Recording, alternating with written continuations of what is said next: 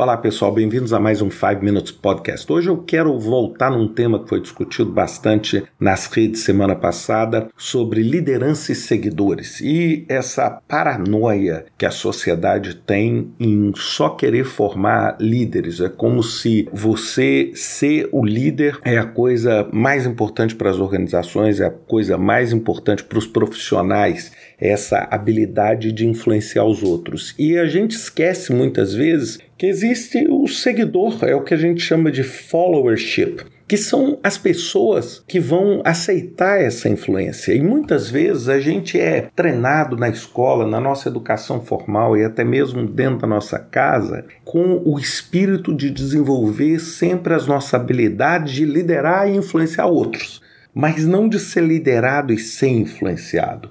Muitas vezes as pessoas elas tendem a, a, não gostar de serem descritas como seguidores. Se a gente olha hoje, inclusive nas redes sociais, em tudo, né? As pessoas ficam paranoicas. É o seguinte: quantas pessoas te seguem?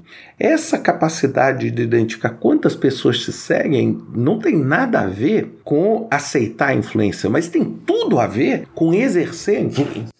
A única vantagem para quem tem muitos seguidores é a vantagem para quem está querendo se posicionar com liderança. A pessoa que segue, ela está seguindo porque ela vê no seu conteúdo, no seu trabalho ou na sua posição uma capacidade e um interesse para que ela aceite essa influência.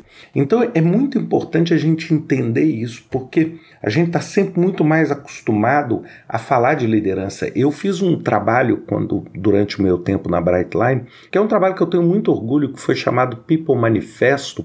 E nesse trabalho, um dos pontos polêmicos que a gente quis tocar é o conceito que a gente colocou de leadership is overrated é o que? Não é que liderança não é importante, mas ela está sendo colocada como a única coisa que serve. E se você colocar dentro de uma equipe de projetos ou dentro da sua estrutura um conjunto com 50 pessoas liderando, é, eu vou te perguntar quem é que vai ser liderado, ou seja, quem é que vai fazer esse trabalho.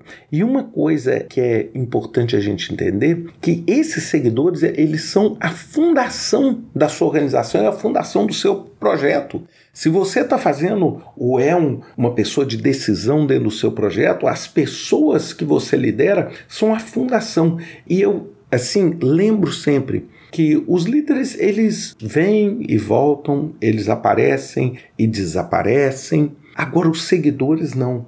Né? Os seguidores eles têm uma tendência muito maior de continuar na organização. Então, por isso que eu falo assim: que características tornam um seguidor efetivo? Né? É aquele seguidor que conta a verdade, seja aquele seguidor que os líderes vão escutar, é aquele seguidor que suporta, né? O que a gente chama de supportive. É aquela pessoa que suporta e que não fica tentando, vamos dizer, minar o chefe ou minar o líder no qual ele está trabalhando. Terceira coisa, ele sempre dá ao chefe, ou a esse líder, o benefício do próprio conhecimento. Muitas vezes esses seguidores, eles vêm com conhecimento que complementa a necessidade da organização. Outra coisa, esses seguidores não é porque eles seguem que eles não têm iniciativa. É, eles têm iniciativa, eles resolvem problemas, eles sabem o que precisa ser feito. Uma outra coisa, é, não é também porque eles são seguidores que eles não conhecem os seus próprios vieses, né? ou seja, os seus próprios bias, que a gente chama, é o que? É a percepção e a forma com que eles enxergam o mundo, ou seja, eles têm também o autoconhecimento.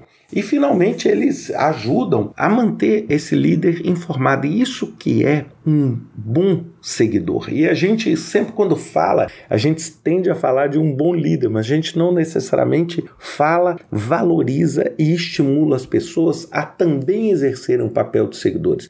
Não tem como a gente querer só a posição de líder. Em muitas coisas, nós vamos estar aqui para suportar outras pessoas que vão estar liderando iniciativas e projetos que vão nos beneficiar. Então pensem sempre nisso. Um grande abraço para vocês. Até semana que vem com mais um 5 Minutes Podcast.